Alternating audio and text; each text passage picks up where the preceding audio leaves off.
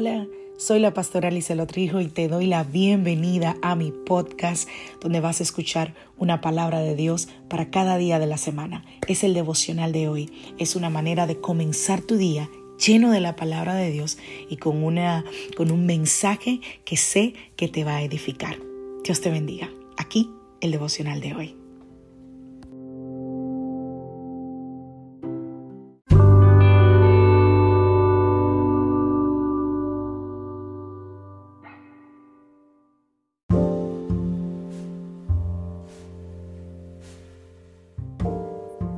Devocional del día de hoy.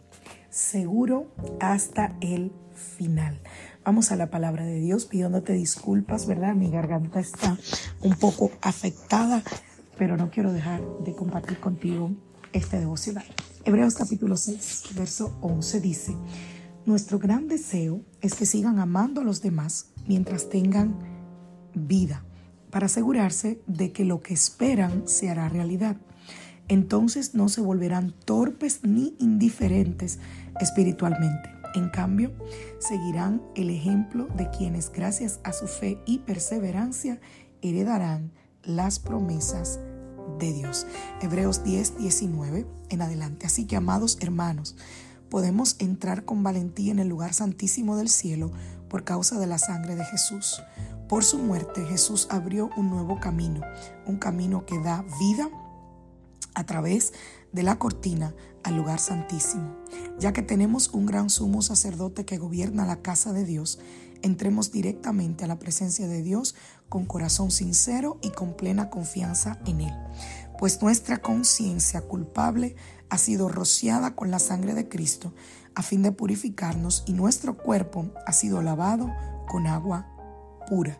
Mantengámonos firmes sin titubear en la esperanza que afirmamos, porque se puede confiar en que Dios cumplirá su promesa. Aleluya. Ser cristiano, ser creyente, implica estar en guerra contra enemigos espirituales. Nuestros propios deseos pecaminosos, las tentaciones, el cansancio, la desesperanza, a veces el querer volver al pasado, esas cosas que nos suceden, ¿verdad? Que son a veces desesperanzadoras y a veces es como una sección de las pruebas que enfrentamos, pareciera como una detrás de la otra. Pero en medio de todo eso, debemos permanecer, como dice Colosenses 1:23, cimentados y firmes en la fe. ¿Y cómo podemos hacer eso? Siendo lo que dice el apóstol Pablo, inmovibles en la esperanza del Evangelio que han recibido.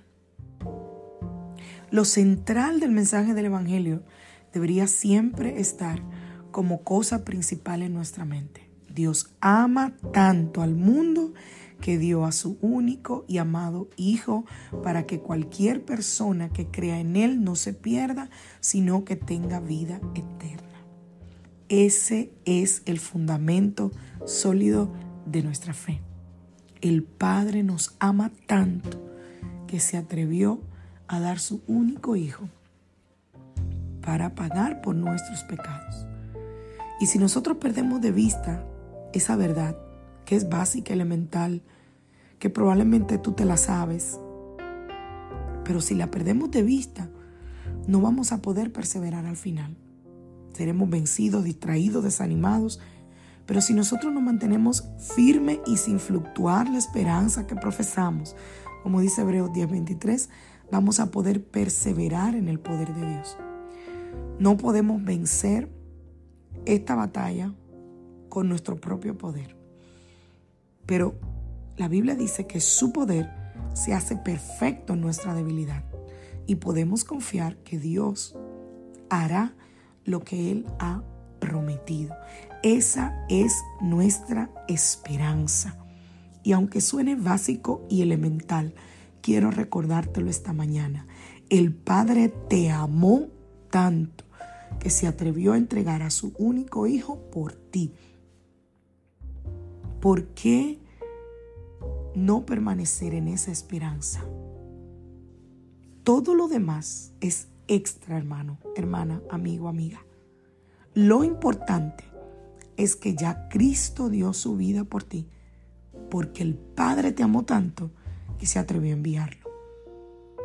Que tengas, que no tengas, que padezcas, que no padezcas, eso es secundario. Lo primordial es entender esto en tu corazón, creerlo y vivir conforme a esa verdad que te dará la esperanza que tú necesitas hasta el final. Que Dios te bendiga, que Dios te guarde. Soy la pastora Lizelot Rijo de la iglesia Casa de Su Presencia. Te saludo desde Greenville, Carolina del Sur, deseándote que tengas un feliz día. Recuerda que todos nuestros devocionales están disponibles en Spotify y en Anchor FM. Puedes ir allí y escucharlos. Y por favor, si te bendijo, compártelo.